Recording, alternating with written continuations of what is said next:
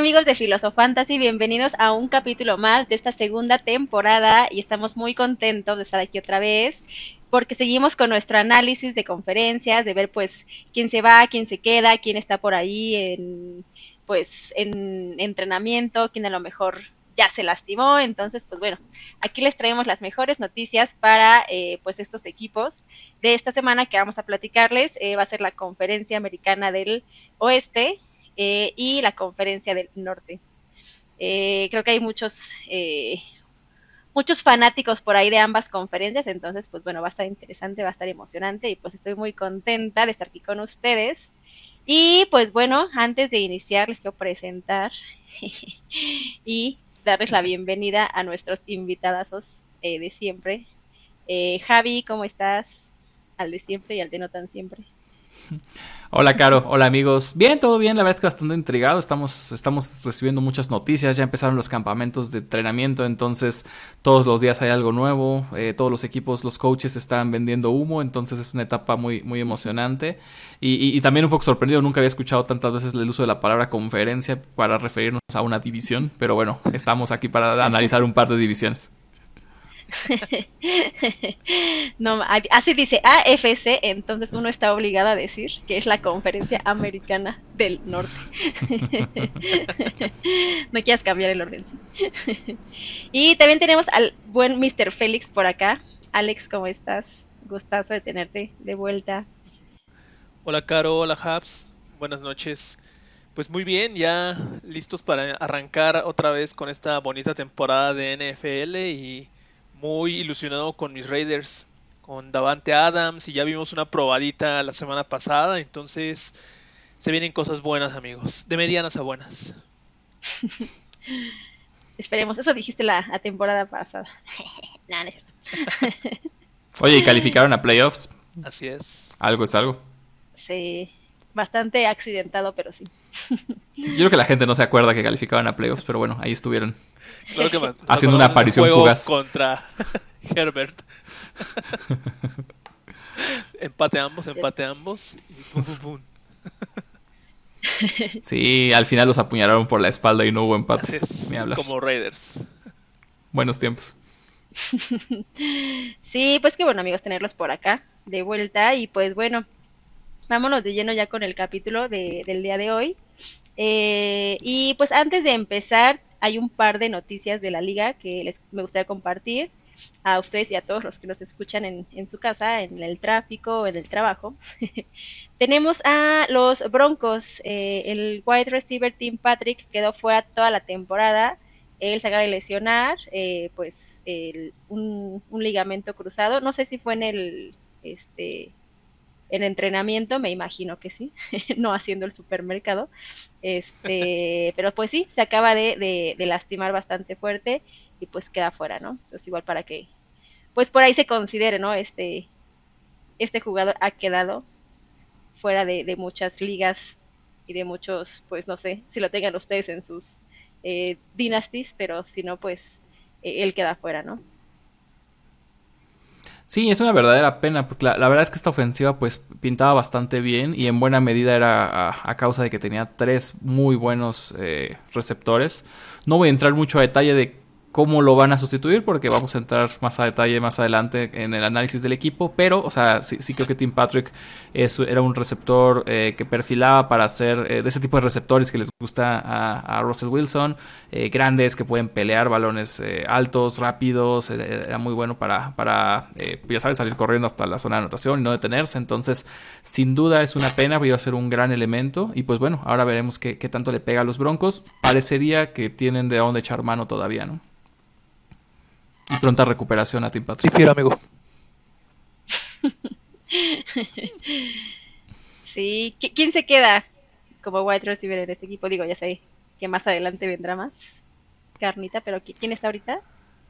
O sea, quedan principalmente Corland Sutton, eh, Jerry Judy, serían el 1-2, por así decirlo. Y el 3 que estaría tomando como tal el lugar de Tim Patrick es KJ Hamler, pero lo está tomando como en el digamos que en el depth chart oficial del equipo, porque en realidad en el campo difícilmente, porque es, un perfil bien diferente, ¿no? Este es un receptor más pequeño, más, más de jugar en el slot, entonces realmente no tienen otro Team Patrick, ¿no?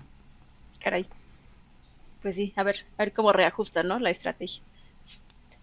Y pues bueno, vámonos con la segunda noticia, igual de, de un receptor, eh, que bueno, el año pasado estábamos esperando que volviera y pues bueno, este año está de vuelta, he's back. Eh, es el equipo de los Santos, Michael Thomas está de vuelta en los entrenamientos y pues al parecer sin limitaciones, ¿no? Está...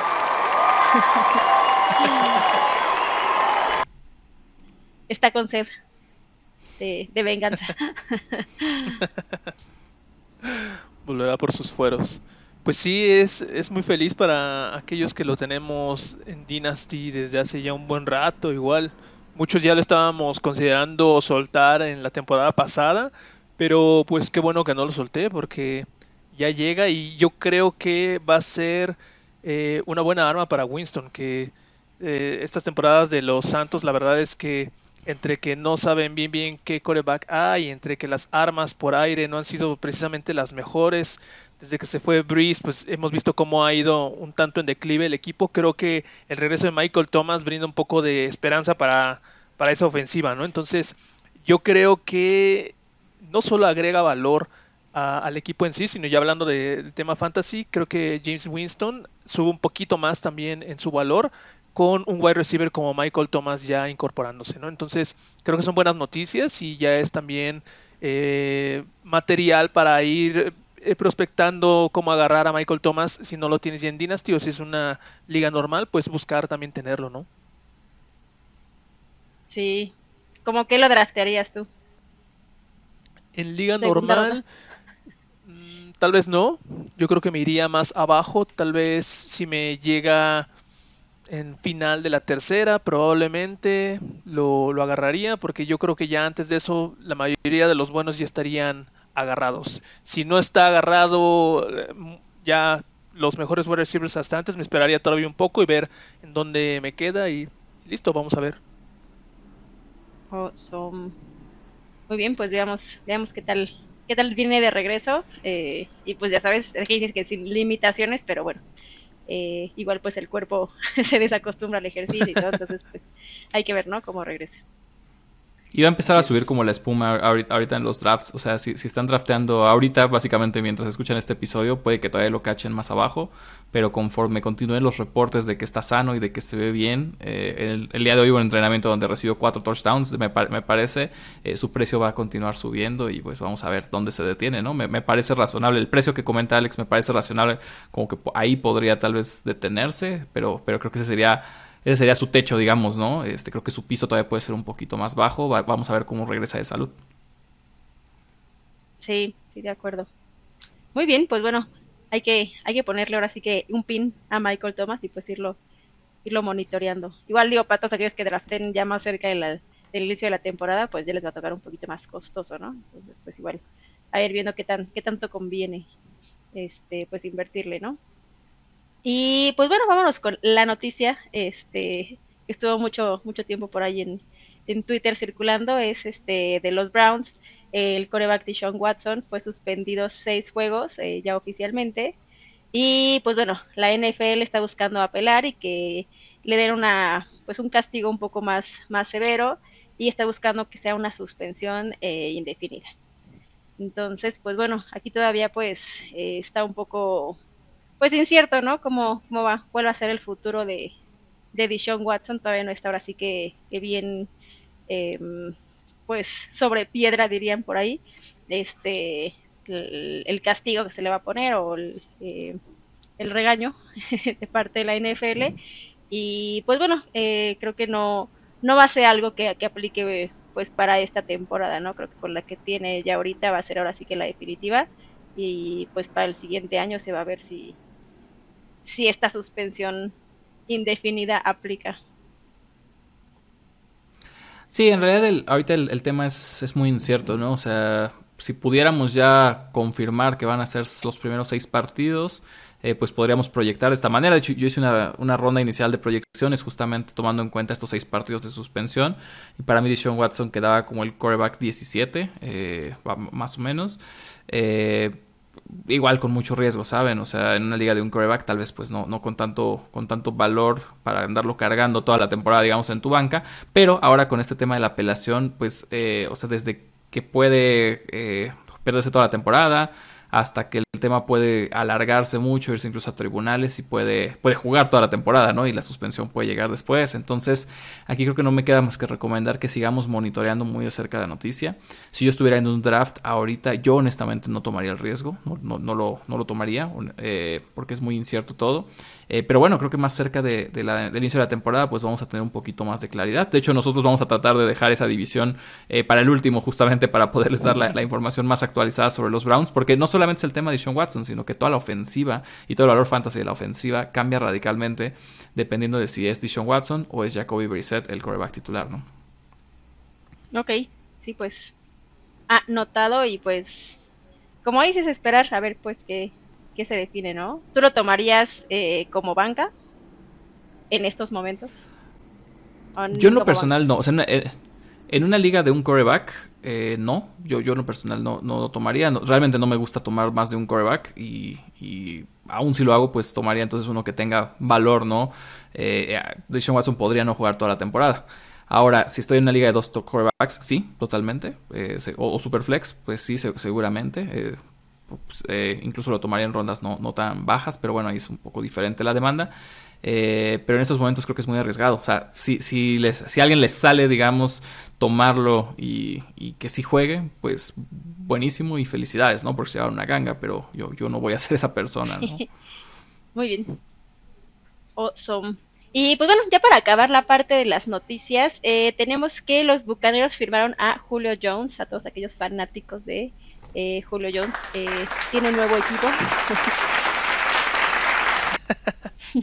Una nueva casa, un nuevo coreback. Entonces, pues veamos, veamos cómo le va esta temporada al buen Julio Jones. Eh, Russell Gage sufrió una lesión de, de tobillo, entonces, pues, em, bueno, por ahí está un poco incierto, ¿no? Qué tan, qué tan fuerte es la lesión, qué tan tiempo a lo mejor se pudiera perder o no. Este, pero bueno, esas son las noticias por, por el momento de, de los bucaneros. Pues tiene, si, si Julio Jones está sano físicamente, yo creo que tiene todo para brillar otra vez eh, en la NFL como nos acostumbró durante un buen de tiempo porque tiene no cualquier coreback, tiene a Tom Brady que es el coreback y está en un equipo donde realmente pues eh, la competencia después de la última temporada pues ya no es tan tan grande, ¿no? Después de sin Antonio Brown por todos esos pedos de locura que tuvo, Gronkowski retirado, sin Goodwin, ahora con este tema de Russell Gage, pues Chris eh, Michael Evans, perdón, eh, y él serían seguramente los que van a monopolizar ahí toda esta parte de, del ataque aéreo, ¿no? Entonces sabemos cómo juega Julio Jones, lo hemos visto durante muchísimas temporadas, sabemos quién es Tom Brady, de lo que es capaz, se adapta a cualquier jugador y todos los jugadores esperan un coreback como Tom Brady. Yo creo que eh, el valor de Julio Jones ha incrementado muchísimo eh, al llegar a Tampa Bay y si, lo, si te lo encuentras ahí igual en una ronda no, no tan baja, yo sí lo agarraría porque, insisto, no es Julio Jones, es Julio Jones con Tom Brady y ya con eso tienes muchísimo más para eh, apostar e invertirle a un jugador como este. Insisto, si está sano físicamente. Muy, muy bien. Si tiene ganas de jugar. si no le tiene miedo al éxito. Muy bien, pues muchas gracias chicos por sus comentarios de estas, eh, de esas noticias y pues ya vámonos de lleno, ahora sí con, con el capítulo del día de hoy. Este, vamos a iniciar con, eh, con los Chiefs. Eh, me traigo mi hojita para acá. Este, mm, entonces, bueno, el equipo está conformado, ya sabemos, por el grandísimo Patrick Mahomes. Eh, como coreback de este equipo tenemos a eh, running backs, a Clyde Edwards Heller, a Ronald Jones, a Jerick McKinnon y a, Isaiah, mal, Isaiah Pacheco, él es el rookie de este equipo, eh, como wide receiver está Juju Smith, eh, Márquez Valdés eh, Scalting, eh, McCall Hartman y Sky Moore, él igual va a ser rookie en este equipo. el, el buen de, el buen Kelsey en este equipo, pues el, ahora sí que el único yo creo que, está jugando este como a la cerrada. Y pues la proyección de este equipo que, tiene Las Vegas es de 10.5 victorias. Recordaba lo que platicamos el episodio pasado, pues de, lo que le proyectan eh, a un equipo eh, de acuerdo a Las Vegas. Este, creo que lo más alto había sido el, el de la vez pasada, creo que eran 11 victorias, ¿no? Entonces, pues por acá, igual, pues los chips andan, bastante altos, son los más altos de su división, entonces, pues vienen fuertes, ¿no? Otra vez. Sí, de, acuerdo. La verdad es que los, los Chiefs ah, de la mano de Patrick Mahomes, pues bueno, siempre, van a estar peleando. Eh, es, va a ser una ofensiva diferente, sin duda, con la salida de Tyreek Hill. Eh, uno de los dos grandes eh, centros, digamos, de atención y de, recepciones por parte de Patrick Mahomes. Esto creo que eh, si puede pegarle un poco a Mahomes. Yo no creo que va a ser un, golpe tan drástico. Creo que el talento de Mahomes puede, sobreponerse a esto. Y para mí Mahomes sigue siendo eh, un coreback de, tier de hasta arriba, ¿no? Está, está ahí de la, de la mano de un Josh Allen, de un Justin Herbert, de un Lamar Jackson. Entonces... Eh, el tema con Mahomes siempre es su precio, ¿no? Eh, este, parece que este año el quarterback más caro va a ser eh, Josh Allen, así como Mahomes lo, ha sido en algunos otros años. pero de todas maneras eso no quiere decir que Mahomes va a estar barato, ¿no? Entonces para mí tomar un quarterback en tercera ronda, que es donde está yendo ahorita Mahomes, bueno, es, es, es, muy, es un precio muy alto por pagar. Eh, hay otros jugadores que pueden ayudarte a construir mejor tu equipo en ese punto, pero si por alguna razón, si por ahí alguien o en tu liga tienen miedo de, de qué va a hacer de Mahomes sin Tyreek Hill y, y Mahomes cae un poquito más, que caiga la cuarta ronda, por ejemplo, yo ahí sí lo tomaría sin pensarlo dos veces, ¿no? Porque realmente Mahomes va a ser un, un quarterback top 5 sin problema. Ahora, el resto del equipo, justamente hablando de los receptores, eh, pues es muy incierto, ¿no? ¿Quién va a, sustituir a, a Tarek Hill? Y directamente la vez que no hay un sustituto, ¿no? Tarek Hill es demasiado talentoso como para ser sustituido con cualquiera de estos perdedores que, acaban de firmar. Pero creo que el más relevante, o el que podría ser más relevante, o al menos eso parece o indica ahora en los entrenamientos, creo que podría ser el buen Juju. Juju Smith Schuster. Eh, es un receptor un poco más de slot, pero, pero creo que ha hecho buena química con Mahomes. Y en una liga PPR o, .5 PPR especialmente, eh, donde las recepciones son oro molido, pues creo que, creo que va a ser un... o, tiene potencial para ser un receptor eh, top 24, seguramente. De ahí fuera, ah, yo no sé si me arriesgaría con los demás, porque, por ejemplo, Marcus Valdez Scantling, Michael Herman ya, ya, han ya, han decepcionado mucho en otras ocasiones.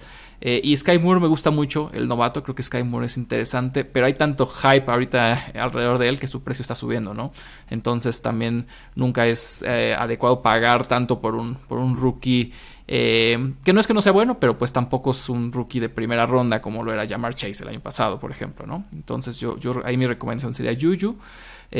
alejarse un poco de, los running backs. realmente el parecer ser que el titular es Clyde Edwards pero ya nos ha roto el corazón en otras ocasiones. Y se está yendo en rondas 4 eh, o 5 que no son las mejores rondas para tomar un corredor. la famosa running back dead zone o la zona de muerte de los corredores. Entonces no, no, no es que no sean buenos corredores, pero en ese punto ya no son los grandes corredores que se van en las primeras rondas. Y, y en esas rondas puedes tomar mejor un gran receptor o un gran ala cerrada, ¿no? O incluso un coreback, como les decía. Entonces yo me alejaría un poco de los corredores de este equipo.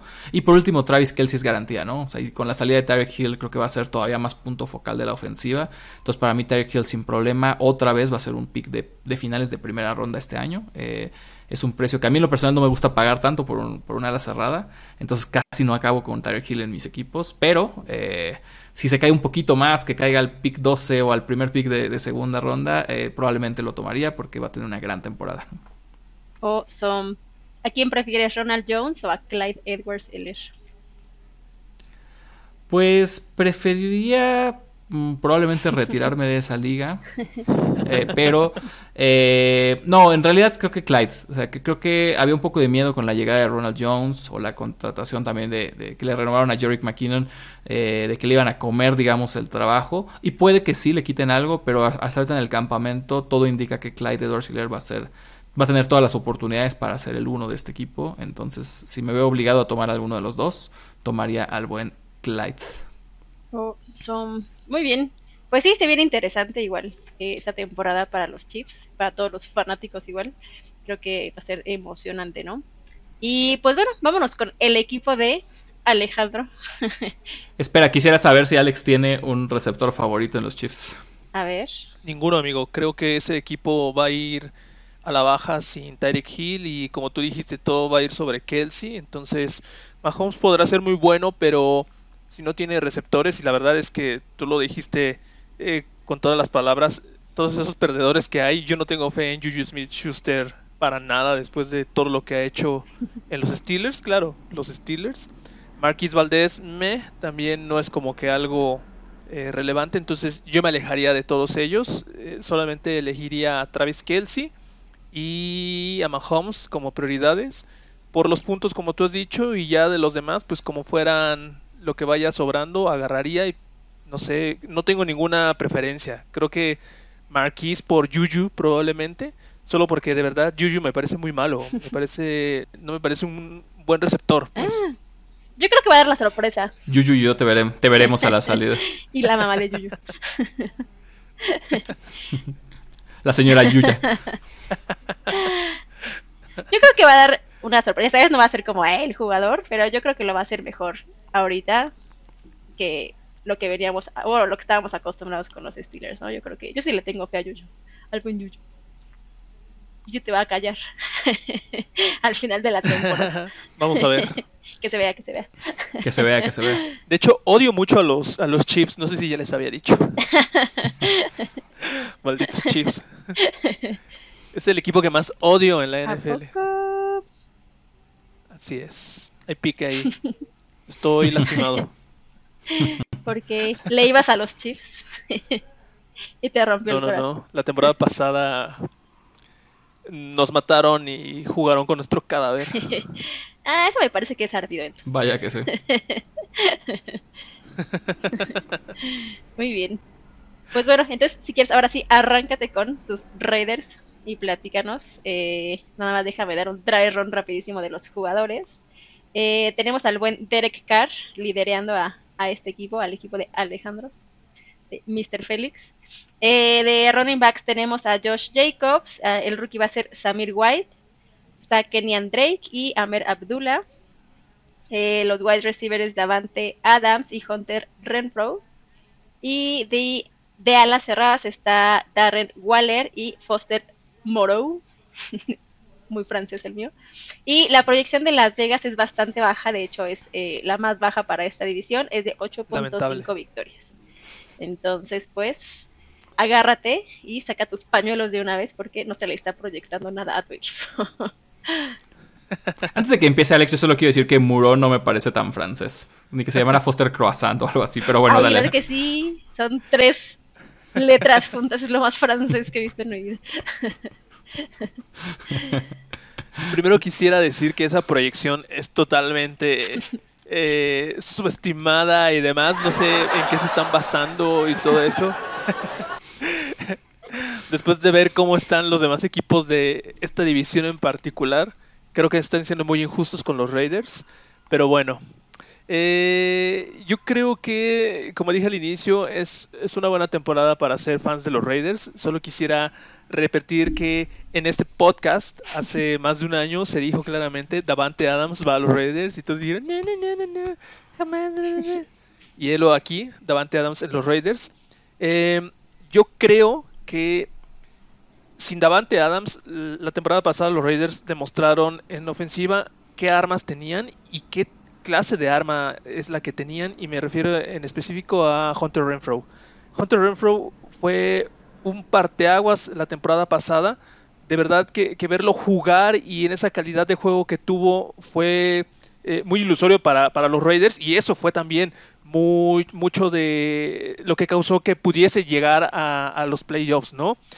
Yo, creo que Hunter Renfro va a ser uno de los eh, wide receivers probablemente top 12, si no es que antes máximo top 15 va a estar ahí Hunter Renfro y es un jugador por el que uno puede apostar sí o sí. Llega Davante Adams y la verdad es que Davante Adams pues ya sin necesidad de presentación ni nada uno sabe la calidad de, receptor que es. Y uno pensaría que a lo mejor podría eh, canibalizar ahí mismo dentro de los Raiders y quitar un poco de, juego a Hunter Renfro, pero yo creo que va a ser todo lo contrario. Davante Adams por sí solo puede quitarse al, oponente y demás para hacer su juego, pero precisamente eso es lo que va a pasar, que todos van a querer ir sobre Davante Adams y todos los demás seguramente van a estar libres y va a ser juego para Hunter Renfro, Foster Moreau, el mismo Darren Waller. El mismo Derek Carr, yo creo que con Davante Adams ahora aquí, sin ser eh, tan románticos en que en, el high school, en el college, perdón, fueron eh, compañeros y rompieron no sé cuántas marcas, hicieron no sé cuánto tanto. Creo que eso ya queda en el pasado, pero ahora creo que va a ser una, nueva historia y yo creo que va a ser muy bueno. Entonces yo creo que eso da más bien ánimo a Derek Carr para poder igual otra vez explotar como eh, debió hacerlo hace ya un par de, temporadas. Entonces creo que Derek Carr también va, va a dar un, buen, eh, un buen trabajo en esta, nueva, en esta nueva temporada. No sé, tal vez yo lo veo como en un top 12 y demás. De los running backs, la verdad es que sabemos que no han sido tampoco los mejores running backs en las últimas eh, temporadas. Josh Jacobs es garantía, pero a veces parece como que todavía le falta. Kenan Drake, eh, cuando no está Jacobs, pues hace la chamba, pero tampoco es que sea el mejor eh, segundo running back. Entonces, medianones, pero creo que son también posibilidades de, de poder hacer algunos puntos fantasy. No serían mi prioridad, la verdad, ni siquiera el mismísimo Josh Jacobs para agarrar algo en primeras rondas, ¿no? Y de, de Titans, pues ya es bien sabido, la temporada pasada no fue precisamente la mejor para Darren Waller, pero Darren Waller es un buen tight entonces en una posición donde no abundan eh, precisamente los mejores jugadores, donde a veces escasea, donde como que no se le da tanta prioridad a eso. Darren Waller es, junto con Travis Kelsey, eh, uno de los mejores, de las mejores opciones para poder agarrar en el momento en el que tú ya tengas que elegir tight ends. Yo iría por él sí, sí o sí, y ya mejor en la temporada ver si esto va a funcionar, ¿no? Y eh, no sé, ya para ligas donde unos eh, estamos jugando también con defensivos y demás. Creo que hay que mencionar la defensiva de, los Raiders, que también no es que sea la mejor, sobre todo esa línea ofensiva, pero tiene ahora a dos de los mejores jugadores que seguramente te van a dar puntos también en eso, Max Crosby y Chandler Jones, que son igual top 10 ahí para agarrar en el momento en el que tú tengas que elegir defensivos. Esos dos van a ser una dupla que ya vimos lo que hizo Crosby la temporada pasada. Seguramente lo repite esta vez y Chandler Jones, pues no hace falta tampoco presentarlo, ¿no? Entonces, yo creo que sí hay mucho valor en este equipo de los Raiders.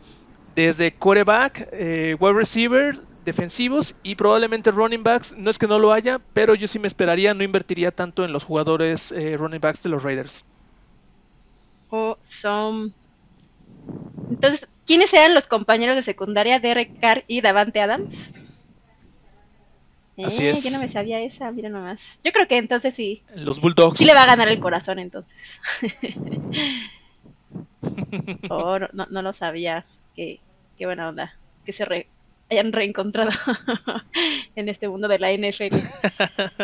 Sí, la verdad es que yo no le tenía como pues mucho pues mucha fe, mucho, ya sabes, mucha expectativa tal vez a Derek Carr, pero pues no sé, ahora con Davante Adams y si ya jugaron juntos, creo que, o sea, creo que sí da una ventaja que ya se conozcan y que ya sepan sus juegos eh, de pues haber jugado antes a que ya sabes llegues a un equipo nuevo y no sepas pues cómo es el juego con tus jugadores, ¿no? Entonces con quién sentarte a comer. Sí, todo eso pero igual, eh, por eso decía que a lo mejor no quedarnos con eso, porque pues sabemos que el college es totalmente distinto, ¿no? Al demonio. Al demonio todo lo que dijiste que ¿no? Entonces... Yo, eh, a mí me gustaría ya haber visto jugar a Davante Adams con los Raiders y la verdad es que además de las prácticas creo que no hay mucho. La, el juego pasado calentó, pero pues al final no fue necesario que jugara. Entonces en el primer momento en el que él juegue creo que vamos a disipar eh, dudas o corroborar todo lo que se está diciendo, yo, yo creo que eh, él se adapta igual a cualquier eh, coreback. Cuando no estuvo Aaron Rodgers en los Packers, pues también hizo la chamba y terminó en muy buenos lugares de, wide receivers. Por supuesto, Derek Carr no es, no es Aaron Rodgers, pero por todo este pasado que dices y demás, pero simplemente por ser Davante Adams, yo creo que sí puede explotar esa dupla. No sé si igual que en el college, a lo mejor mejor, pero pues vamos a ver. Oh, son. Pues muchas, muchas gracias. Creo que fue un análisis bastante, eh, bastante sólido de todos los jugadores. Entonces, bueno, ya saben, allá en casa. Que no, que no les vendan las proyecciones de Las Vegas. Sí, y la verdad es que justamente hablando de las proyecciones, o sea, 8, ¿qué, es, qué fue? 8.5. Podría parecer una falta de respeto a los Raiders, y, tal vez lo es, no lo sé, pero creo que te habla de lo competitiva que va a estar esta división esta temporada. O sea, es, es emocionante ver que vamos a tener tantos partidos interdivisión esta temporada, porque los cuatro equipos eh, pues tienen con qué pelear el, título divisional, ¿no? Entonces creo que el que... no, nadie dijo nada, pero cuando los Chiefs dijimos 10.5 victorias, es, menos incluso de lo que han hecho en los últimos años, ¿no? O sea, realmente todos estos equipos tienen... Eh, andan alrededor del 10, no, no porque no creamos o Las Vegas no crean que, que son mejores que eso, sino porque alguien tiene que ganar la división y alguien tiene que ganar los partidos entre ellos, ¿no? Entonces van a ser partidos de muchos puntos, lo cual por supuesto va a ayudar mucho al, fantasy, ¿no? Entonces, amigos, si, si pueden, compren de estos cuatro equipos, ¿no? Básicamente a cualquier jugador que puedan comprar, claro, al precio eh, adecuado y razonable. De acuerdo, sí, de acuerdo. Entonces, pues bueno, vámonos con el siguiente equipo, son los Chargers. Em, y igual de una vez eh, les paso el, el, rundown de los jugadores de este equipo. Eh, pues el líder es el, el, coreback Justin Herbert, igual pues a todos todos lo conocen y no hay más que decir acerca de, este, este jugador. Este, de running back tenemos a Austin Keller y el rookie va a ser a Isaiah Spiller. Eh, de receptor está Keenan Allen, Mike Williams, Joshua Palmer y Jale Guyton, si es que lo estoy pronunciando bien. Este, y eh, el ala cerrada es Gerald Evet y Donald Parham esta proyección, este equipo le está dando una proyección en Las Vegas de 10 victorias, entonces pues igual como dice Javi, pues eh, es bastante alta, igual creo que es un equipo pues bastante sólido que pues 10 victorias me parece bastante justo, em, pues por todo lo que vimos la temporada pasada y por todo lo que trabajaron y pues la, la adquisición que tuvieron esta, esta temporada, ¿no? Sí, pues los, los Chargers de los, de Los Ángeles, los futuros campeones divisionales de la AFC West, porque en realidad eh, es un equipo súper completo, ¿no? Es, impresionante. Eh, realmente su mayor debilidad de esta temporada estaba en la defensiva y fue, fue donde se reforzaron. La ofensiva que nos acaba de leer, Caro, prácticamente no cambió del año pasado para, para este año. Eh, Justin Herbert entra en su tercer año, si no, si no me equivoco, tercero o cuarto año. tercero. Y realmente cada año Tercero, gracias. Cada año viene mejorando más, ¿no? O sea, viene, viene dando estos, estos saltos de calidad, viene tomando esta madurez. Entonces, eh, yo quiero a todos los jugadores que pueda tomar de este equipo, por supuesto. Tienen precios altos, se podría decir, eh, pero, pero bueno, ¿no? Ah, son precios que tal vez vale la pena pagar. Por ejemplo, Justin Herbert para mí, o sea, en mis ranks es el coreback 2 esta temporada y se está yendo a precio tal vez de coreback 3, coreback 4. Si Justin Herbert llega para mí al final de la tercera ronda, inicios de la cuarta, pues lo, voy a tomar sin pensar dos veces. Eh, Austin Eckler sigue siendo un pick de primera ronda sin problema, probablemente un pick top 5. La temporada anterior tuvo una cantidad brutal de touchdowns, eh, me parece que fueron 19 o 20. probablemente este año no va a tener tener tantos touchdowns. Eh, casi siempre cuando, cuando tienes esa cantidad de touchdowns hay una, hay una regresión, digamos, la siguiente temporada. Pero aún así podría perder esos 5 touchdowns y aún así haber terminado como, como un running back número 5, ¿no? O sea, es, es, impresionante lo que Austin Eckler puede hacer por aire. Entonces a mí es un, corredor que, que, me gusta mucho. Eh, con él un poco la preocupación es durabilidad. Eh, pues ya sabes, los años no pasan en balde y es una persona muy pequeña, pero, pero bueno, ¿no? mientras pueda mantenerse sano, eh, es un running, está en la discusión de running back uno semana a semana, ¿no? Em, creo que los receptores son bien interesantes. ambos de los principales, tanto Keenan Allen, que es una máquina de hacer puntos PPR porque recibe muchas recepciones, como el buen Mike Williams, que le acaban de dar un contrato multimillonario de varios años, y él es más un receptor de posesión, entonces él va más eh, por los touchdowns, digamos, difíciles, complicados. Entonces, a su precio, creo que ambos receptores son grandes opciones. Ahí sí creo que ninguno de los dos está caro, no, no tienes que sobrepagar. Eh, aprovechen antes de que suban su precio, porque ambos creo que van a superar lo que es al día de hoy su, posición de draft.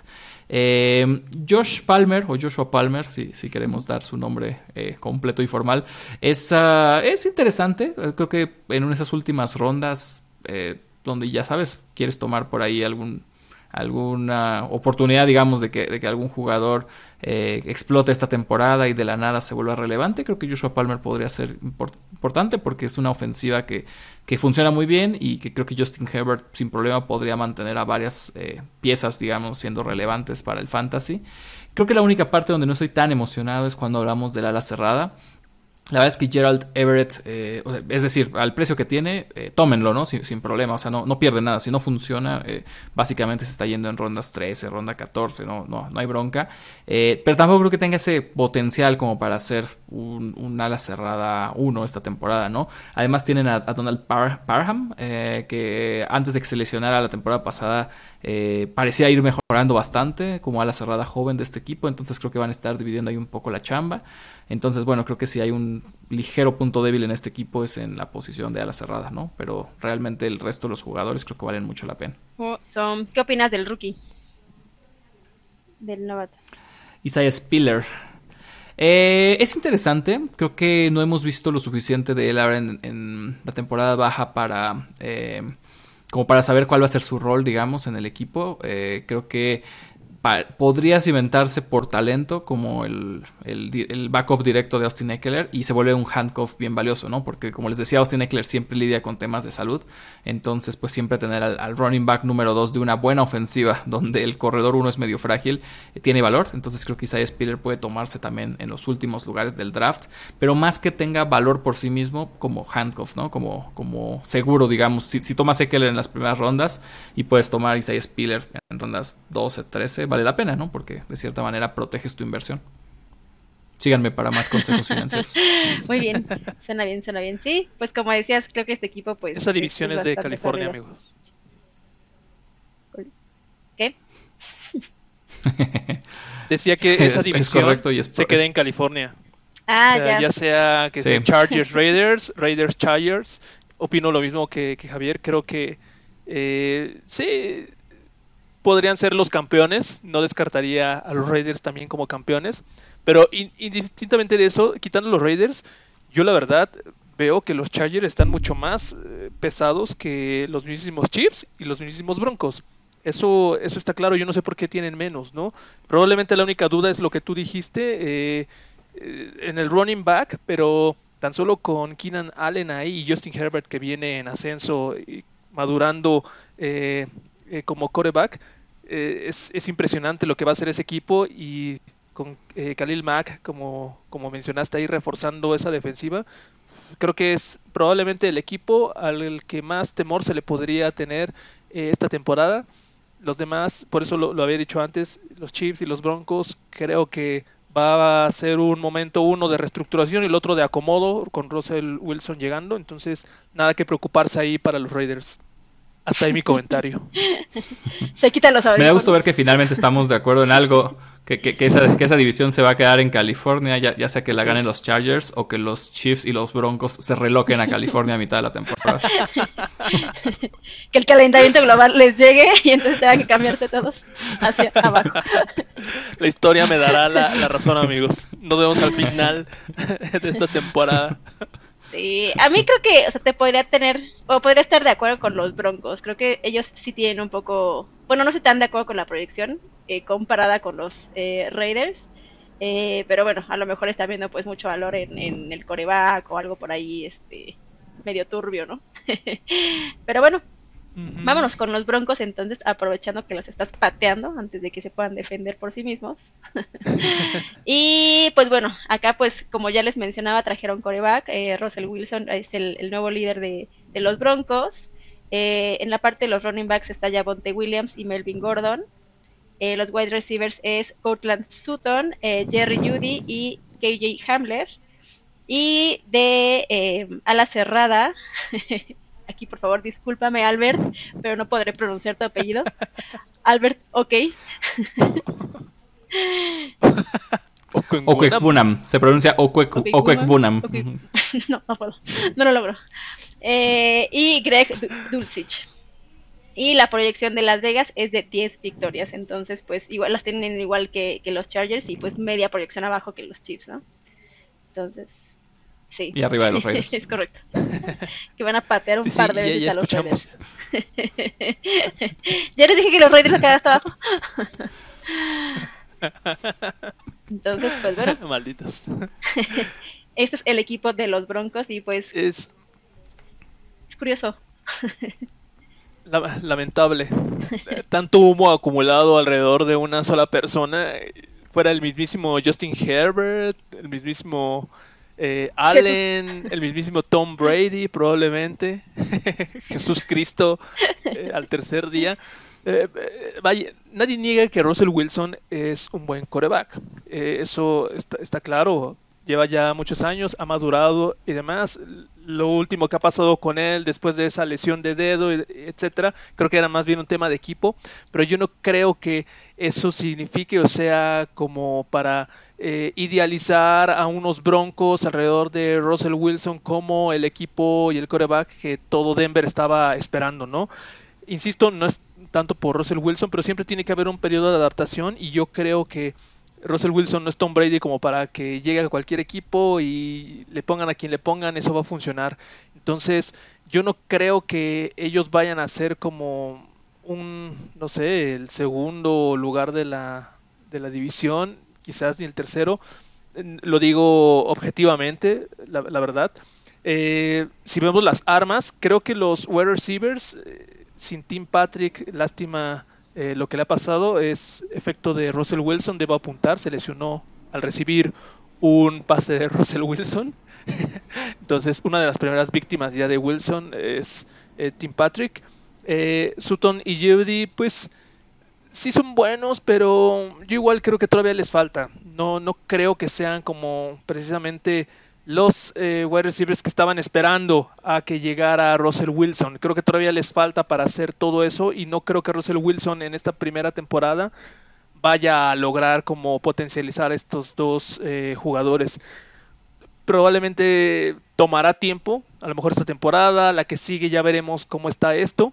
Pero si ahora nos vamos a los running backs, eh, creo que Javonte Williams es garantía, eso lo sabemos ya igual desde la temporada pasada.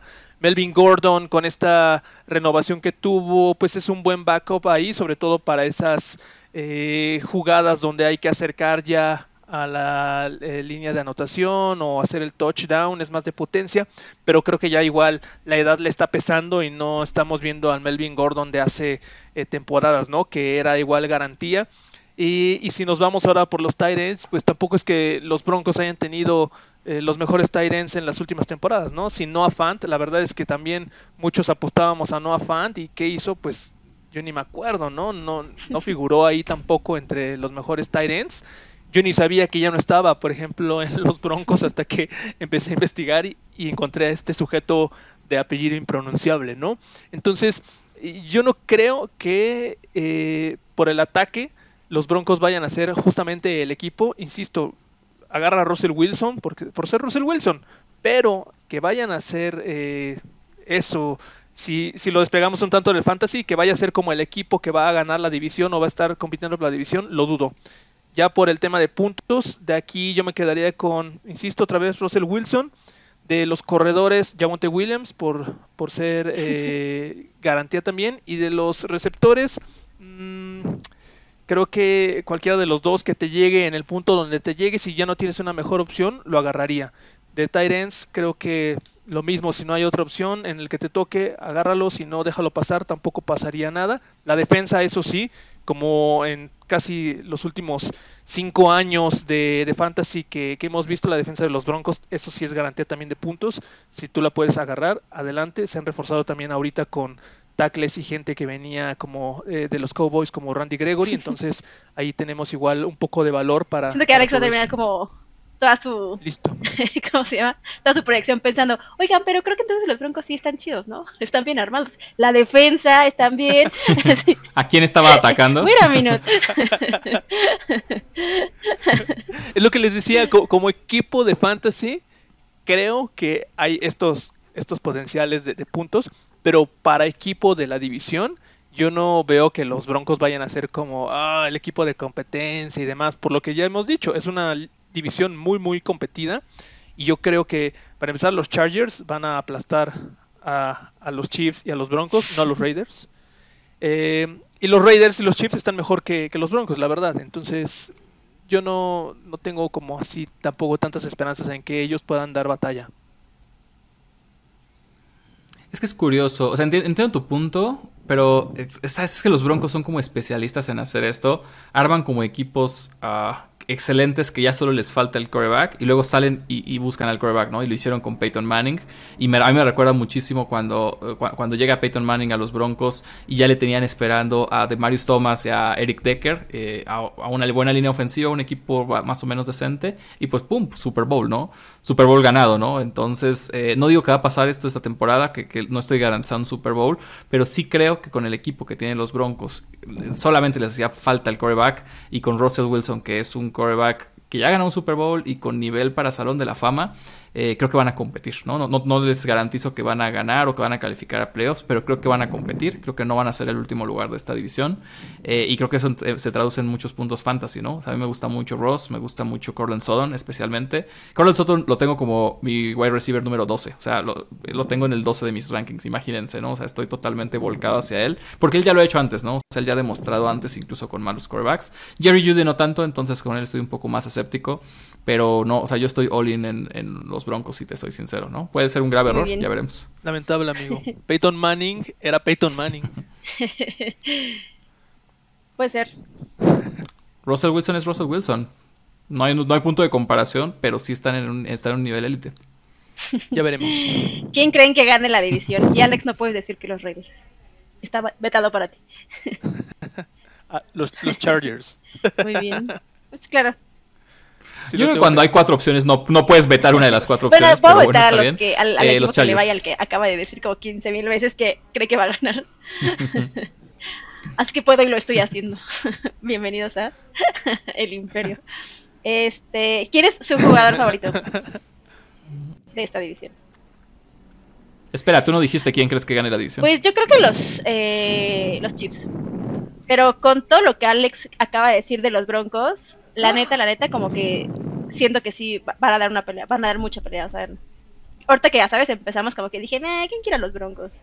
Pero no, o sea, sabes, como que ya viéndolos, la defensa, como que dije, oye, hace muchísimo sentido la proyección de Las Vegas, ¿no? Pero Correcto. muy bien. Eh, jugador favorito de la división. ¿A quién?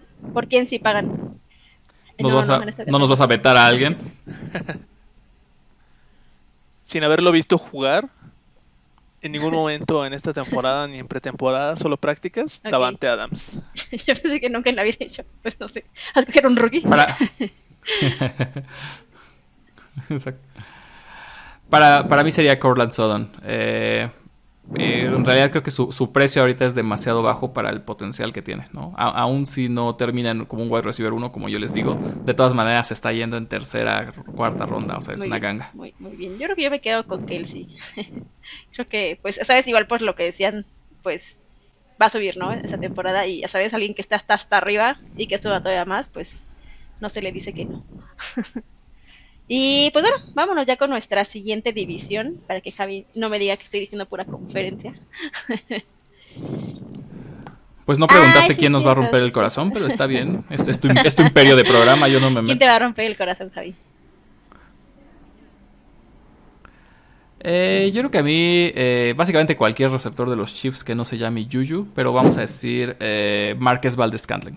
Creo que sencillamente no va a dar el ancho Muy que la gente está esperando. ¿Tú, Alex? ¿Los Raiders en general? Todos los Chiefs. No, yo, yo tengo anotado a Juju Smith Schuster. Interesante, interesante. Yo. mm, yo creo que es Ronald Jones. No sé, ya sabes, como que si lo veo lo voy a draftear porque ya sabes, ha dicho que como que él llegó a ponerse la camiseta del equipo y está como muy bien de, eh, amigos, somos un equipo.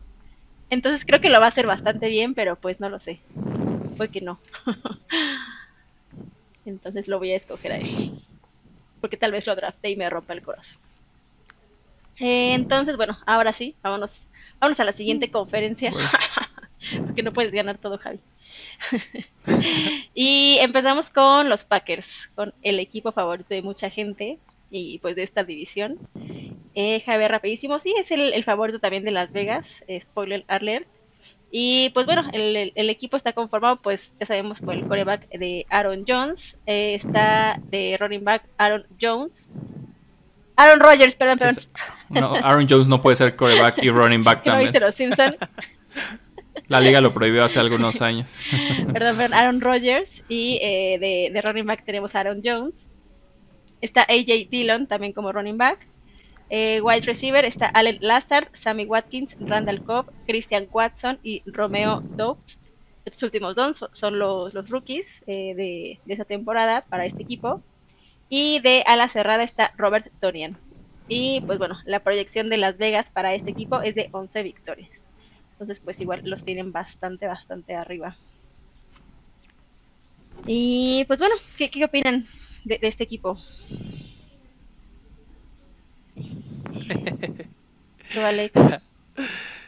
Eh, es, la división eh, a modo de, los Packers. Pues creo que ya lo hemos visto durante muchos años, donde sin, sin negar el buen equipo que sean, la verdad es que tampoco es que sea una división tan difícil para, para los Rogers y, y los Packers, ¿no? Si uno eh, elimina un poco a Detroit y, a los Bears, Minnesota probablemente es el único equipo que le llega a competir ahí a Aaron Rodgers y, Green Bay. Entonces, pues de valor, yo diría que hay mucho de dónde escoger. Quizá eh, los wide receivers es probablemente donde uno se lo podría pensar, pero no tanto tampoco por ser Aaron Rodgers, pero sin Davante Adams, por supuesto, ese equipo flaquea muchísimo, ¿no? Eh, como dije hace rato, Davante Adams, pues sí, con Aaron Rodgers eran dupla eh, igual eh, muy muy buena. En el momento en el que Aaron Rodgers no estuvo, Davante Adams hizo la chamba con el coreback que le tocó, etcétera. Ahorita con lo que tienen, yo no le tengo fe ni a Sammy Watkins, que igual durante las últimas temporadas no es que haya sido ni el mejor eh, wide receiver número 2, que era prácticamente a lo más que aspiraba. Yo no, yo no invertiría mucho en él. Al Lazard también es como... Hmm, tampoco es que hayamos visto muchísimo de él como para decir, sí, este va a ser el sustituto o el nuevo target, el nuevo Davante Adams para Aaron Rodgers. Yo no, no veo con quién puedan eh, sustituirlo, ni el mismísimo Randall Cobb, que es igual eh, no sé, como el muy conocido también de Aaron Rodgers. Yo no creo que en wide receivers haya tanto valor como para poder invertir pese al coreback que tienen, ¿no? Y en cuanto a running backs, es totalmente distinto ahí, la historia cambia. Ya hemos visto la calidad de los dos running backs que tienen, ambos con características muy muy específicas que les permiten incluso jugar eh, una jugada este, una jugada aquel, en la misma jugada incluso para desconcertar también al oponente. Aaron Jones es garantía también ahí porque no solo es corredor, es receptor. En una de esas incluso se vuelve a lo mejor el target principal de, Aaron Rodgers. No, lo sabemos. Y el otro es AJ Dillon que ya viene en esta sustitución de, eh, de Aaron Jones en juventud contra veteranía que ya tiene eh, Jones. Entonces, AJ Dillon es la fuerza, el empuje para ese ataque terrestre que tienen ahorita los Packers cualquiera de los dos es garantía de puntos fantasy, entonces yo ahí proyectaría también eh, los recursos, invertiría en ellos. En Tyrants, la verdad es que Tonian tampoco es que haya sido tan espectacular y demás. Hasta las últimas temporadas, pues ya lo habíamos visto, eran Packers con corredores, Davante Adams y Aaron Rodgers, ¿no? Fuera de eso, pues de repente Randall Cobb, de repente Marquise, de repente este que otro. Entonces, yo sugeriría ir por Rogers, eh, en el que te toque, tampoco invertir mucho porque pues hay otros que, valen mucho más. Si lo encuentras ahí en una muy buena ronda cuando no hay otra opción, adelante. Pero sí en los corredores, sobre todo en AJ Dillon, creo que en esta temporada va a ser mi prioridad sobre Aaron Jones, AJ Dillon. Y listo, creo que eso es lo, que... y creo que la temporada Aaron, Aaron Rodgers no tiene como tanto drama como el año pasado, ¿no? Que, que se iba el equipo, que no, que se peleaba. Creo que, digo, por lo que alcanza a escuchar, creo que no ha habido como tanto drama de ese lado, ¿no? Dale tiempo, él siempre encuentra drama. Yo pensé que ya estaba contento. Con 150 millones de dólares. Pues mira, desde el punto de vista de, contrato está contento. Desde el punto de vista de vacunación COVID, pues también ya está contento porque ya no, les, ya no se lo están exigiendo. Entonces, pues vamos a ver si surge algo más a lo largo de la temporada o no. Yo lo, único que, agregaría al análisis de Alex es que, a diferencia de los Chiefs, donde comentábamos que sus receptores, pues, pese a, no, no, hay, no hay mucha claridad y encima de todo están un poco caros, creo que el caso de los Packers es bien interesante porque no hay nada de claridad y, realmente no hay ninguno que digas wow, pero están muy baratos, ¿no? Entonces ahí, ahí creo que si, si pueden salir de sus drafts con un receptor de Aaron Rodgers, el que sea, de los cinco que mencionaste, eh, o sea, porque no cuesta nada, ¿no? De verdad, eh, Allen Lazar es ahorita el más caro y se está yendo en ronda 9, ronda 10. Eh, y los demás están yendo en rondas 13 para arriba, ¿no? Tal vez Christian Watson también un poco más caro y, un rookie tan caro pues no vale la pena, pero Romeo Dobbs, Sammy Watkins, Randall Cobb, en verdad los pueden tomar con su último pick. Y qué tal que se vuelven el receptor número uno de, de Aaron Rodgers, que es un gran coreback, ¿no? Entonces ahí pues no les cuesta nada. El en el peor de los escenarios pues pierden la ruleta y, les toca el receptor más chafa, ¿no? ¿Quién sabe? Muy bien, pues muchas, muchas gracias por em, pues este análisis de este equipo. Si quieren, vámonos ya con el que sigue, con, los vikingos. Que bueno, igual en la proyección de Las Vegas, como bien dijo Alex, eh, pues es el siguiente, eh, que, le proyectan victorias. No es eh, ahora sí que tan difícil o un secreto que pues no, no es ni el peor equipo, pues tampoco es el mejor, ¿no? pero creo que van para arriba, creo que es un equipo bastante sólido. Eh, el coreback está Kirk Cousins, eh, igual creo que es uno de los, de los corebacks que pues se van rápido. Eh, running back Dalvin Cook, igual pues creo que estrella ahora sí que bastante bastante sólida este equipo. Y Alexander Mattison, igual como, como running back. Eh, de receptores tienen a Justin Jefferson, a Adam Thielen y a KJ Osborne. Y de ala cerrada a Irv Smith. Y la proyección de Las Vegas para este equipo es de nueve victorias. Entonces, pues va a estar fácil, ¿no? Digo, para en cuanto a la, a la división, ¿no? Pues yo, yo, no lo creo, honestamente. O sea, para mí los vikingos van para arriba mientras los Packers van para abajo con la salida de Davante Adams.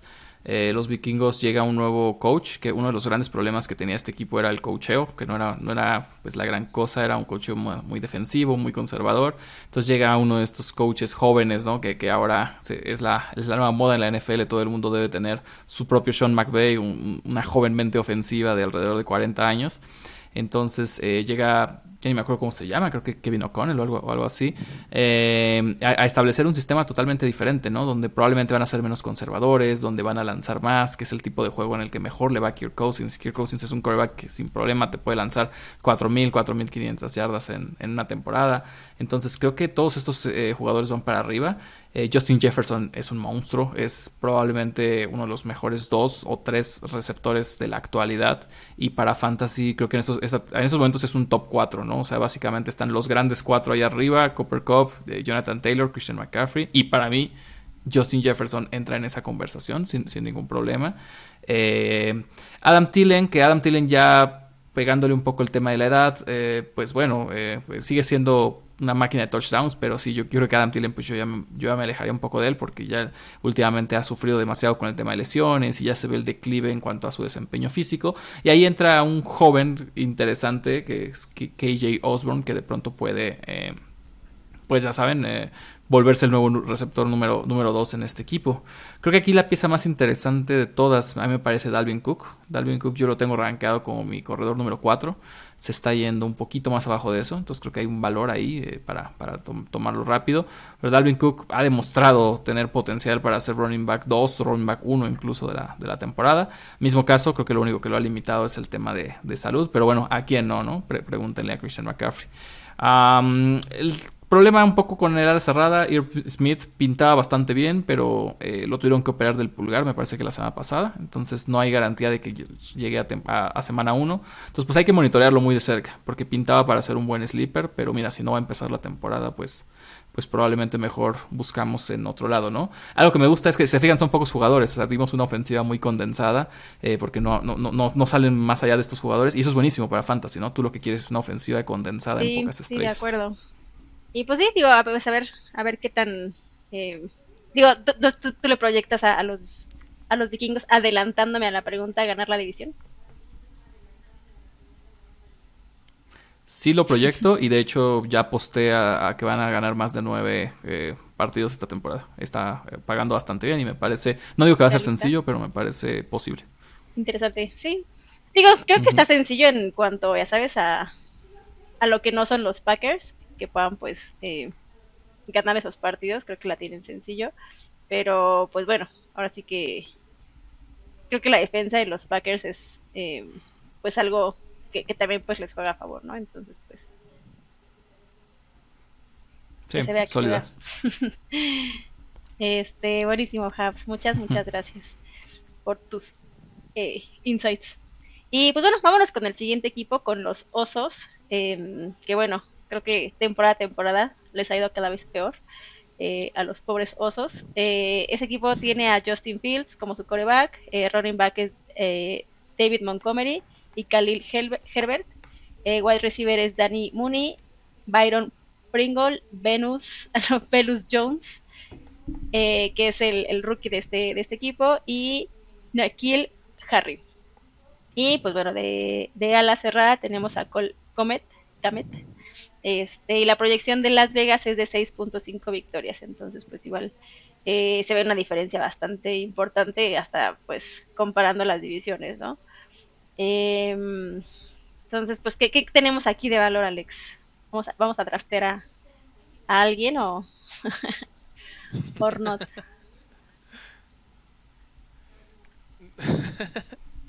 no recomendaría en absoluto creo que si de por sí ya era un equipo horrible, después de esta pretemporada y todo lo que se les fue y lo que está a punto de írseles, está aún peor. Eh, los osos realmente, eh, creo que ya lo habíamos dicho en algún episodio, Justin Fields seguramente debe despertarse todas las mañanas y decir, ah, puta madre, tengo que ir a jugar, tengo que ir a trabajar con los osos de Chicago, ¿no? Porque de verdad no hay forma en la que un quarterback, que se supone es eh, quien comanda y es la cabeza de un equipo, en este equipo, a como estaba, de por sí ya estaba mal, pero a como está actual, está aún peor, ¿no? De las armas que tenía hasta hace una temporada en el ataque al menos, sin Allen Robinson, pues ya no queda absolutamente mucho que, que rescatar, ¿no? Daryl Mooney, quien lo recuerda, Byron Pringle, que viene de Kansas City, y como dijo Javier hace un rato, pues tampoco es que haya demostrado muchísimo en Kansas City, ¿no? Entonces, eh, no hay como mucho por ataque aéreo que pueda hacerse, ¿no?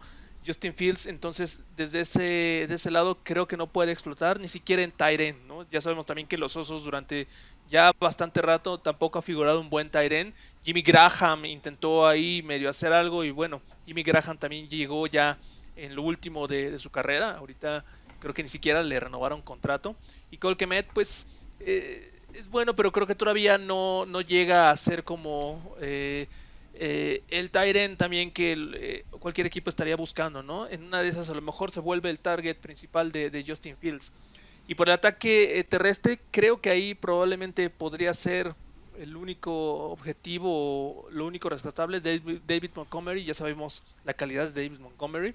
Y cuando no estuvo David Montgomery, Khalil Herbert también hizo la chamba. Entonces creo que esos dos eh, elementos podrían ser buenos. Sobre todo David Montgomery, que a pesar de que ya igual tiene sus años, es garantía si no está lesionado y demás. Y eh, creo que hay que hablar de la defensa de los osos, porque durante muchos años la defensa de los osos era la que medio ahí lograba eh, sacar algo por el equipo, ¿no? Pero ahorita también ya está desarmada sin eh, Robert Quinn y ahora con Rockwell Smith pidiendo ya que lo traiden porque no le están, eh, en palabras suyas, respetando pues la historia que es Rockwell Smith, ¿no? Un All Pro Bowler que eh, sabemos la calidad defensivo que es y pues casi casi que le están pagando nada, pues él ya pidió un trade, ¿no? Entonces, ahora sin una defensa sólida como lo tenían años anteriores, creo que los Osos van a ser la víctima de toda esa división y la víctima de cualquier equipo de la NFL que, que les llegue a jugar con ellos va a ser pues el pan, ¿no? Entonces, una lástima por Justin Fields porque pues Creo que todos vimos en college el potencial que tenía y un poco de ese potencial lo hemos visto ahorita en la NFL, pero insisto, creo que el equipo no se presta para que él pueda explotar y él solo pues tampoco es que pueda hacer todo por el equipo, ¿no? Hacer explotar a los demás. Entonces, pues eh, recapitulando, pues Justin Fields no lo agarraría como para estas ligas de fantasy de un solo coreback, creo que lo dejaría eh, para después. Si es un superflex, probablemente lo tendría en la banca. Y de ataque para puntos, creo que solo elegiría a David Montgomery.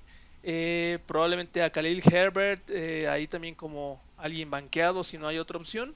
Y en cuanto a tight end, eh, escaparía de Cole Kemet, la verdad. La defensa de los Osos igual la dejaría otra vez descartada por todas estas estos cambios que ha habido en esta temporada. En resumen, solo agarrarías a David Montgomery porque alguien tiene que agarrar.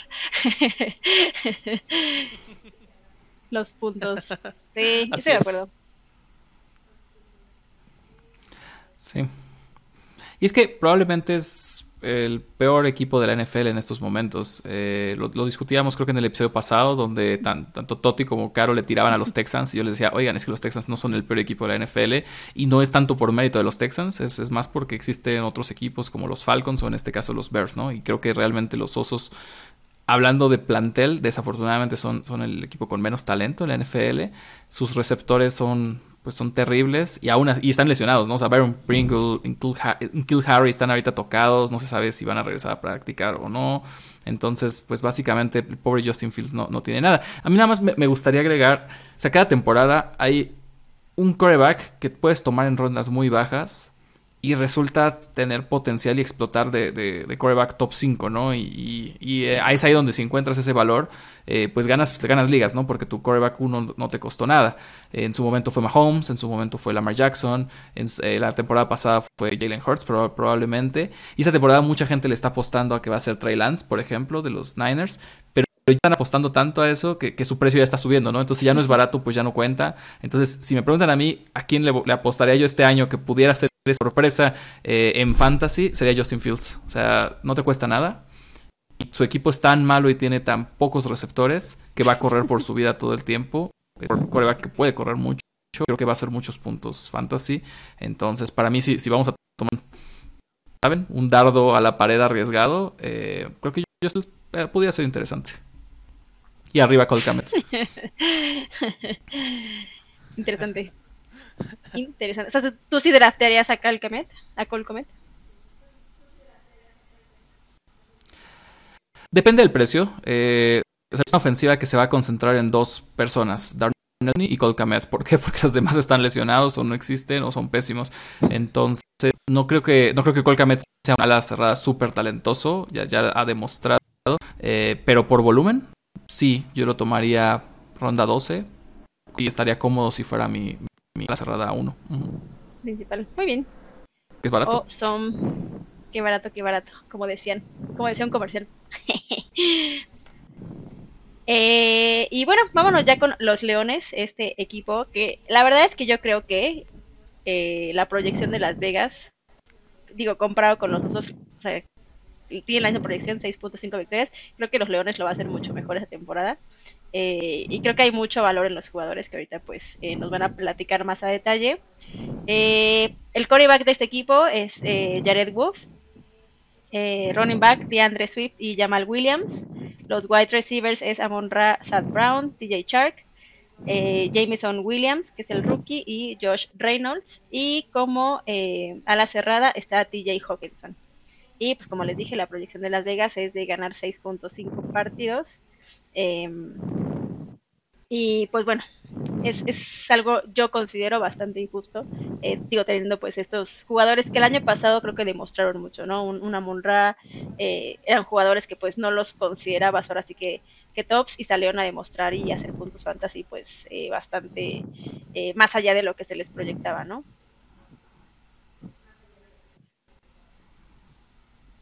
Sí, totalmente sí, realmente el buen Amon Ra Llegó a muchos equipos fantasy al campo porque las últimas tres semanas que tuvo fueron verdaderamente brutales. Eh, creo que coincido contigo, creo que es una ofensiva que va a mejorar, que va a ser mejor de lo que se proyecta. Eh, Jared Goff no es un gran coreback, pero sí es que es capaz de, de, optimizar y de, de jugar bien cuando tiene piezas adecuadas. Muy buena línea ofensiva, desde las mejores de la liga, entonces quiere decir que lo van a proteger bien. Eh, esto va a ayudar al juego terrestre, entonces creo que de Andrew Swift se vuelve bien interesante. De Andrew Swift tiene potencial para ser un, running back uno esta temporada. El único tema de Andre han sido las lesiones, pero bueno, las lesiones no se pueden predecir, ¿no? Y, si tuviéramos una temporada totalmente sana de, de, Andrew Swift, con la cantidad de pases que recibe, yo creo que podría ser un running back 5, running back 6 sin, sin ningún problema, ¿no? Eh, ahora, Jamal Williams tiene como, como handcuff, porque justamente, ¿no? Bueno, ¿qué pasa si de repente se lesiona el buen de Andre? Eh, Jamal Williams es un corredor bastante, bastante competente, lo, ha demostrado. Ahora, en cuanto a los receptores, como decía, Amonra cerró la temporada pasada, eh, pues, on fire. Eh, este, esta temporada va a tener ya un poco más de competencia, digamos, por targets, ¿no? Nada grave, creo que Amonra todavía vale la pena. Eh, no, no, no lo veo como el receiver 1, ¿saben? Pero no, no creo que va, va, a ser cada semana treinta y tantos puntos como hizo a finales de la temporada pasada. Pero creo que va a ser un, wide receiver confiable en, en, tu equipo al precio que tienen estos momentos. Eh, creo que DJ Shark se vuelve interesante. Han habido reportes muy positivos ahorita en el, en el campamento de que buena química con Jared Goff. Y al menos la primera mitad de la temporada parece que va a ser el wide receiver uno de este equipo, ¿no? Y, la verdad es que no cuesta nada, ¿no? Lo, puedes obtener a cambio de, unas habichuelas mágicas. Entonces creo que les recomiendo bastante. ¿Y por qué la primera mitad de la temporada? Porque la segunda mitad de la temporada probablemente viene el rookie novato James, Jameson Williams, que se está recuperando de la lesión, que es un wide receiver súper talentoso y que si logra recuperarse bien esta temporada.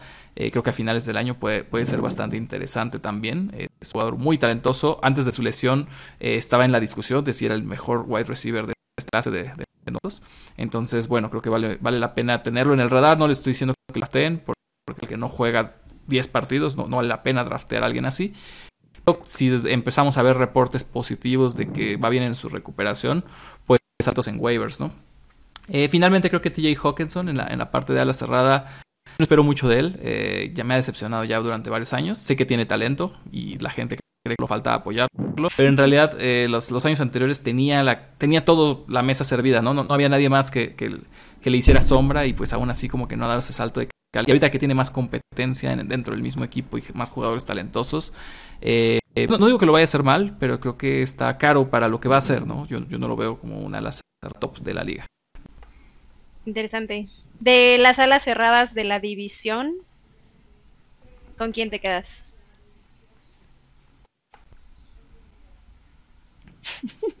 Uf, pues no es que esta división brille por sus alas cerradas. Ninguno de los cuatro me inspiran mucha confianza.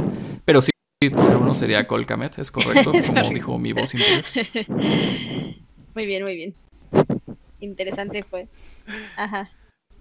Yo quisiera agregar que que creo que esta temporada los Leones, pero particularmente Jared Goff, va a regresar como con una fuerza, eh, no sé cómo llamarlo, ardidez, como dolor de, de corazón de, ah, me cambiaron y mi equipo anterior fue campeón del Super Bowl. Esto no se puede quedar así y necesito demostrar algo. Eh, que también rifo, ¿no? Entonces, yo igual que, igual que ustedes, eh, creo que es un buen equipo, o sea, no es el equipo tampoco, pero tiene las armas para poder articularse, sobre todo por Jared Goff, que insisto, creo, creo que ha demostrado tener buenas cosas en, eh, hace dos temporadas, sobre todo, pero con esto que pasó en la última, creo que sí, todos fue como, chin, pobre güey, ¿no? Eh, a lo mejor no tan igual, pero sí, sí siento que es como un poco el sentimiento que probablemente eh, tuvo este el güey de los Browns con Deshaun Watson, el coreback, ¿cómo se llamaba? Baker Murphy. Baker eh, donde lo cambiaron ajá, en su cara y demás. Creo que aquí es un poco igual de, ah, me cambiaron y ahora son campeones, ¿no? Eh, por supuesto, algo tuvo que ver él, que antes no lo fueran, pero creo que sí va a impregnar un poco de, de este eh, instinto de demostrar, ¿no? Cosas. Y en los wide receivers, creo que Amonra, como tú has dicho, va a ser igual un buen año para él. Ya este, este segundo año seguramente los dioses egipcios lo van a bendecir aún más. Y en cuanto a los running backs también creo que hay potencial. Entonces yo sí creo que han sido injustos también con ellos y creo que después de mucho tiempo van a salir del sótano, ¿no? Donde han estado durante muchos años en la NFL. Sí, sí, de acuerdo. También creo que pues va a ser una mejor temporada para ellos. Muy, muy bien. Y pues bueno, ahora sí, ¿quién gana la división? ¿Los Leones? Estoy escuchando. Dan Camel. Yo voto por los Packers para que vengan hacia abajo. Yo voy Vikings. No digo que va a ser sencillo, solo digo que es posible. Muy bien, bien, muy bien. Y yo también voy por los Packers. Veremos, veremos. Si te tenemos que terminar pagando. Igual los Packers, los empacadores. Eh, ¿Qué jugador es, es su jugador estrella de esta división? ¿Por quién van a darlo todo?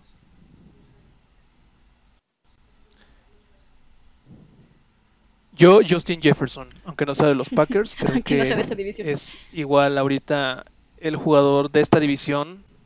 Justin Jefferson, muy bien. ¿Tú, Habs? Totalmente de acuerdo, creo que no hay, no hay otro jugador, creo que estamos a ver una temporada histórica de, igual? Justin Jefferson. Justin. Sí, sí. El mismo. Muy bien. Así es, es lo que dijo. También el mismísimo Copper Cup votó por Justin Jefferson. Gracias, gracias. sí, como que te estoy cortando. Como que te escucho a la mitad y al final nada te escucho así. Haciéndole. Sí, sí, sí. Justo eso que dije que no escuchaste. Muy bien. Yo, pues, ¿con quién me queda? Yo con Dalvin Cook. Igual creo que es eh, de fiar. Pero sí le voy a dar su mención honorífica a DJ Shark. Creo que, como bien decía Javi, creo que eh, viene a hacer cosas importantes e interesantes por acá. Creo que es muy bueno y pues creo que el cambio le, le, va, le va a favorecer y pues que, nos va a mostrar eh, pues un rato el talento, ¿no? Entonces tengo, tengo fe en él. Y pues bueno, jugador que te romperá el corazón. ¿A quién le están confiando? No es que me lo vaya a romper. Ajá, dale, dale. No es que me lo vaya a romper, pero creo que todos los osos igual. Es como probablemente la decepción, si tengo que elegir. pero siendo objetivos y porque es un jugador, yo creo que Sammy Watkins no la va a armar en los Packers. Mm. Entonces, ya eh, voto por Sammy Watkins. Ok, ok. ¿Tú, Sí, de, de, mi lado yo creo que el wide receiver novato de los Packers, Christian Watson, he visto como mucho hype al respecto porque bueno, fue su pick más alto, lo, tomaron, eh, incluso tradearon al inicio de la segunda ronda para ir pensando en reemplazar de cierta manera a Davante Adams y no, creo que se ve que está muy verde y creo que a cualquier persona que lo drafte va a quedar decepcionada. Muy bien, muy, muy bien. Y pues yo me quedo con David Montgomery, igual pues por lo que ya decían, creo que es muy bueno y hace unos ayeres me gustaba pues, creo que nunca lo tuve, pero me gustaba ver cómo pues eh, le iba bastante bien, pero pues ahora es bastante triste verlo, pues tanto talento y pues no, no se explota, ¿no? Entonces pues sí, va a ser triste y va a romper mi corazón verlo jugar, verlo llorar en el campo. Muy, muy bien. Pues ahora sí que lo logramos, terminamos con esta división. Este, y pues muchas, muchas gracias. ¿Qué tal les pareció? ¿Están emocionados?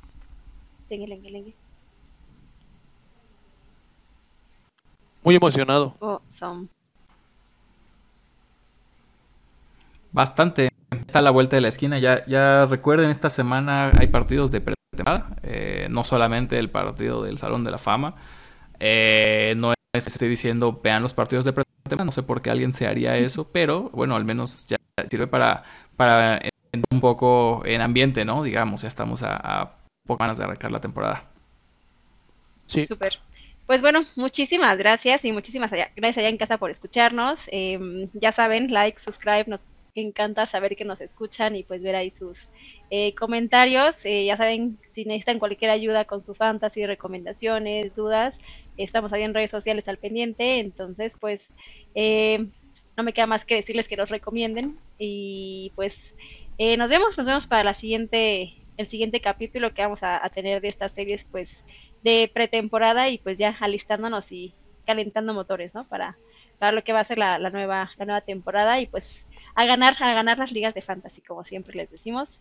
Aquí estamos eh, pues para ayudarles a ganar sus ligas. Eh, gracias Javi, gracias eh, Alex, estuvo muy bueno. Muy buen análisis de su parte.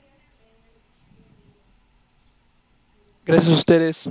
Un placer como siempre y solo adelantar Raiders 10 7, División AFC.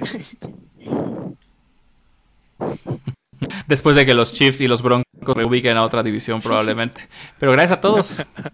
Buena suerte y feliz temporada Cuídense mucho. Chao.